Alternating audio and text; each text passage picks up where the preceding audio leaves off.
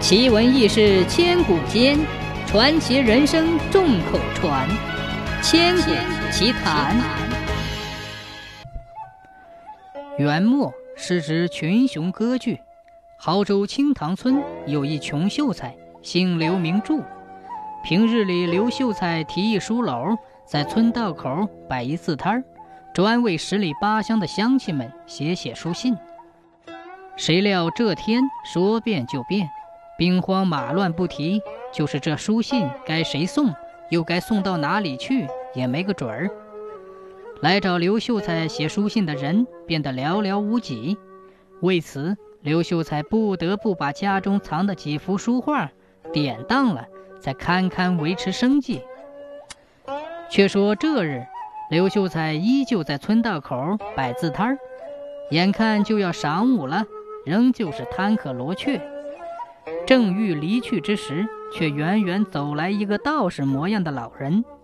刘秀才心里正好奇，只见那老道士已走到跟前，站在刘秀才摊边吆喝起来：“八字命理，指点迷津，不准不要钱。”这兵荒马乱，饭都吃不饱，谁还找你算命？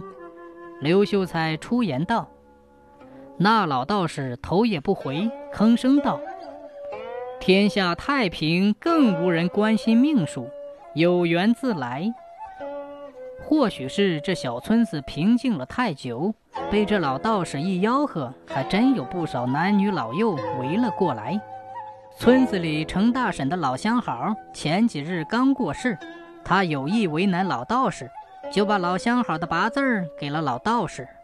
看热闹的都等着老道士出丑，不料老道士微微掐指，不乐道：“岂可拿过世的人取乐我老道？”闻言，刘秀才和瞧热闹的人暗暗惊奇，这老道士还真有点本事。有人开了先河，陆陆续续的，不少乡里乡亲替子孙求功名的，为老人求健康的，都找这老道士算了一次。不稍会儿功夫，刘秀才就见这老道士收了十文钱，心中暗暗道：“我写一封家信也不过三文钱，还不及这老道士这会儿功夫来得快。”刘秀才心下有了决定，趁着那老道士无事，便招呼道：“道长还收弟子吗？”老道士见有人动了心思，微笑着摇摇头，便不说话了。时近黄昏，那老道士一步出了村子，刘秀才竟也提着书篓跟着老道士的后面。老道士见状，微笑着也不说话，就任刘秀才跟在身后。就这般，刘秀才跟了老道士十几日。老道士每日停下来算命的时候，刘秀才就跟着摆字摊儿。分明没有人写书信，可刘秀才却依旧不停地写写画画。一个月后的黄昏，老道士正要离开，却见那刘秀才提着书篓，也不跟自己了，朝着来时的路返回去了。又过了半个月，这十里八乡出了一个会看相的刘秀才，其说的话十有八九都能应验。乡亲们都以为这刘秀才受了那位道长的真传，可是刘秀才对此却闭口不谈。刘秀才凭借看相的本事，在这乱世也算过得安稳。家中不仅添置了许多家用，就连之前被刘秀才典当掉的书画都一一赎了回来。刘秀才的名声也传到了十里八乡之外，许多人特意登门拜访。这一日，清塘乡来了一武士兵，那领头的武长找到了刘秀才，要其看相。刘秀才见其长相丑陋，可俗话说“民不与官斗”，于是他挑好话说，说其乃人中龙凤，将来必是将帅之才。那武长听了，哈哈大笑，赏了刘秀才一百文钱，便带着士兵离开了清塘乡。家境越来越好，可这刘秀才不知为何，不再如当初一般四处为人看相了。乡亲们都以为这是高人立了规矩，也没有觉得有什么不对。时光荏苒，十八年过去了，那刘秀才膝下已有儿女，便不再替人看相了。一日，清塘乡突然锣鼓大作，一队人马张灯结彩的到了刘秀才家中。岂料十八年前那个吴长，竟是明太祖朱元璋，特遣钦差赠与刘秀才百两黄金，还欲提携刘秀才进京为官。刘秀才收下黄金，却辞退了官路。朱元璋知道之后，并未发怒，仅当这是高人隐士，不屑于朝野。数十年后，当刘秀才临终之时，才告诉其子，原来当年在清塘乡算命的那个老道士，并未传译给刘秀才，只是那日程大婶为其儿子算八字的时候，那个老道说了一句。神魂气浊丧他乡，乡亲们大多不识字，不知道老道士说的是什么。刘秀才却是一清二楚，这是指充军客死他乡啊。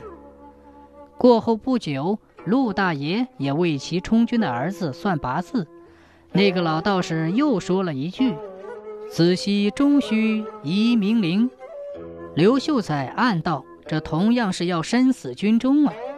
忽而，刘秀才想起这两家人的儿子，自己当初是见过的。那两人眉中都有一颗黑痣，若不仔细看，一般人很难发觉。就这般，刘秀才跟着那个老道士，把其说的每一句话都写了下来。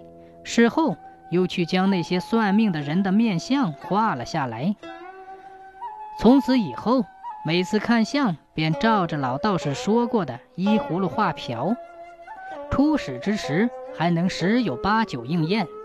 可随着来访的人越来越多，出现了一些他不曾画过的面相，便只能挑些好听的说。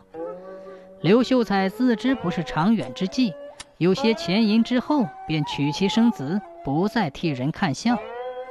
其子刘然亦是仅考得一秀才。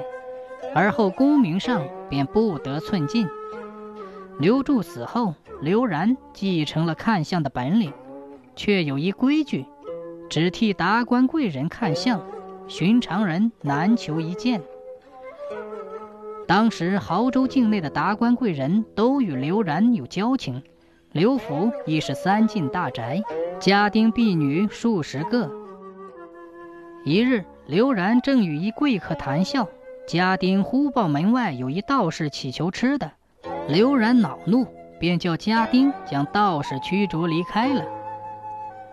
不几日，竟然有一京中大员来访，初见其面，刘然便心生恐慌。此人面相在其父所传的看相本领中并无相似之处，刘然无奈，便尽讲好话听。当时建文帝削藩罢官。这位京中大员回京后就被贬官降级，只是瘦死的骆驼比马大，便暗中派遣人栽赃刘然。不出半旬，刘然便被抄家，官邸充公，家丁散尽。刘然本来就是一秀才，自小不曾做过农活，抄家之后便如其父亲当年一般，在清塘村道口摆字摊儿兼看相谋生。刘然此前只替达官贵人看相，乡亲们便心中不满。如今见其家境败落，再也无人去光顾他的字摊儿。数月之后，刘然便在靖难之役中死于乱军。